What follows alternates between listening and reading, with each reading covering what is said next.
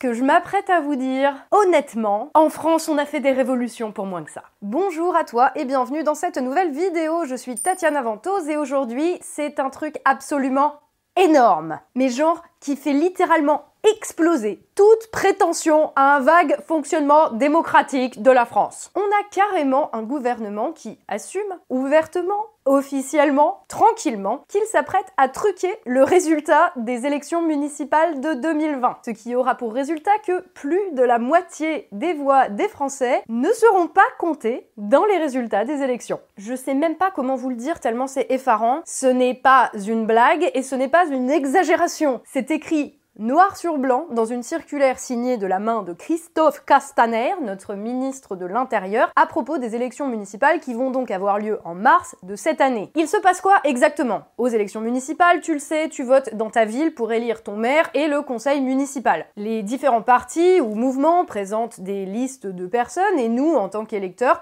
on vote en choisissant une liste. Et si cette liste est majoritaire au soir des élections, eh ben la tête de liste devient le maire de la ville, et en fonction du pourcentage obtenu, chaque liste a plus ou moins de représentants élus au conseil municipal. Comment tu fais ton choix pour savoir qui tu vas voter? Dans de nombreuses communes, notamment les plus petites communes, bah, il y en a quand même, tu connais un peu les candidats, tu connais leurs valeurs, et grosso modo, tu sais quel projet ils ont pour la ville. Euh, pour t'aider dans ton choix, ils ont la plupart du temps une étiquette politique, c'est-à-dire quel parti, quel mouvement ils représentent. C'est le candidat qui choisit Et en plus de l'étiquette, il y a une nuance politique qui est attribuée, elle, par les préfectures. Les préfectures choisissent d'attribuer ces nuances parmi une liste fournie par le ministère de l'Intérieur, et cette liste inclut, par exemple, euh, comme pour les communistes, VOC pour Vert et Écolo, LR pour les Républicains, REM pour la République en marche ou encore RN pour Rassemblement National. Je vais pas te faire la liste des 24 nuances, hein, c'est disponible en ligne, c'est juste pour te donner des exemples. L'attribution des nuances politiques. C'est pour quoi faire? Ben, C'est pour faciliter le comptage des voix le soir des résultats des élections. Pour que quand on annonce à la télé euh, les résultats, pour que tout le monde sache qui a gagné, quel parti ou quelle mouvance a fait le plus de voix sur toute la France. Parce que euh, tu sais euh, qui a gagné chez toi en tant que personne, mais tu sais pas forcément à quoi ressemble le paysage politique français. Donc c'est pour avoir une idée de ça que les préfectures attribuent euh, des nuances politiques aux différentes listes. Et jusqu'à maintenant, les préfectures étaient obligées d'attribuer euh, des nuances à tous les candidats dans toutes les communes de plus de 1000 habitants. Pourquoi? Parce qu'en dessous de 1000 habitants, en gros, dans les villages où tout le monde se connaît, euh, le mode d'élection déjà est pas tout à fait le même et le rapport au maire et aux tendances politiques non plus. Et le truc de dingue là qui vient de se passer, c'est que il y a quelques jours, les préfets et hauts commissaires, donc les gens chargés d'attribuer les nuances politiques, ont reçu une circulaire signée de Christophe Castaner leur disant qu'il ne fallait plus attribuer de nuances politiques aux candidats de toutes les communes de moins de 9000 habitants.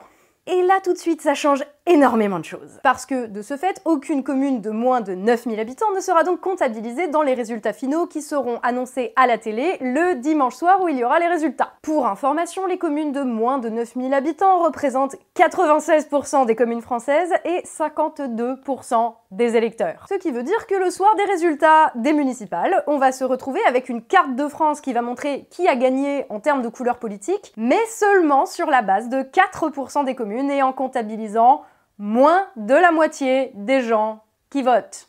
À ce compte-là, est-ce qu'on peut enlever carrément le droit de vote aux gens qui habitent dans les petites villes Hein? Eh oui, si tu habites dans une ville de 8000 habitants, peu importe pour qui tu vas voter, tu n'existeras pas dans les résultats électoraux annoncés le dimanche soir. Vous me direz pourquoi est-ce que le gouvernement fait ça? Pourquoi rayer de la carte 52% des électeurs français? Ou en tout cas faire comme s'il n'existait pas. Tiens, regardons un petit peu la carte des soutiens à la République en... Ah oh oh ben tiens c'est marrant, la majorité des grandes villes votent majoritairement Macron. Qu'est-ce qu'on voit? Oh La plupart des petites communes sont plutôt des lieux de vie de Gaulois réfractaires à la Startup Nation? You don't say. Ah puis si on superpose carrément la carte des gilets jaunes, qu'est-ce qu'on voit? C'est que, eh ben, c'est surtout dans les plus petites communes de la France dite périphérique que le rejet d'Emmanuel Macron, de sa politique, de son gouvernement, et on va le dire franchement, de sa gueule, est le plus fort. Du coup, pourquoi s'emmerder à assumer que la majorité des Français ne peut plus voir ce gouvernement de menteurs et de voleurs en peinture? Pourquoi euh, s'échiner à trouver des raisons à leurs échecs? Pourquoi euh, essayer de se remettre en question?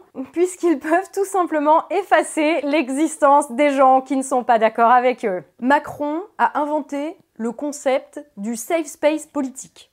Bah oui, non mais rien à foutre de la France d'antan, hein, là où on ferme des classes, des bureaux de poste, des maternités, là, où il n'y a plus de transport, où il y a des gens qui crèvent la gueule ouverte. On, s'en fout de toute façon, demain, ces villes n'existeront plus, autant les rayer de la carte électorale tout de suite.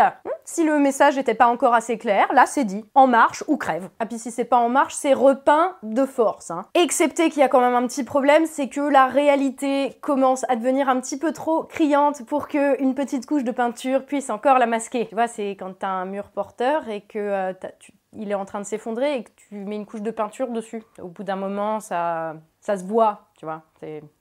S'il n'y a plus de mur, ça se voit que la peinture, elle sert à rien. On n'est quand même pas con. Mais cette manière de manipuler, de mentir comme si c'était un putain de mode de vie chez eux, quoi, de, de maquiller la réalité pour qu'elle leur ait l'air plus favorable, c'est pas seulement que c'est la spécialité de ce gouvernement, voire la seule chose qu'ils savent faire, c'est que là, on en arrive à un stade où ça devient la négation de nos existences et juste un gros crachat à la gueule des Français. Et pas seulement individuellement ou même collectivement, mais aussi c'est une insulte à euh, tout ce qui fait la base de notre pays, à tout notre système, parce que notre système, il repose sur le fait qu'un jour, des représentants de la majorité de la population, hein, de fait, se sont fait interdire l'accès à une certaine salle des menus plaisirs, où l'on prétendait leur donner un poids minoritaire alors qu'ils représentaient 97% de la population. Et que ce jour-là, les représentants du peuple, qu'à ne tienne, ont dit rien à foutre, on va se constituer en Assemblée nationale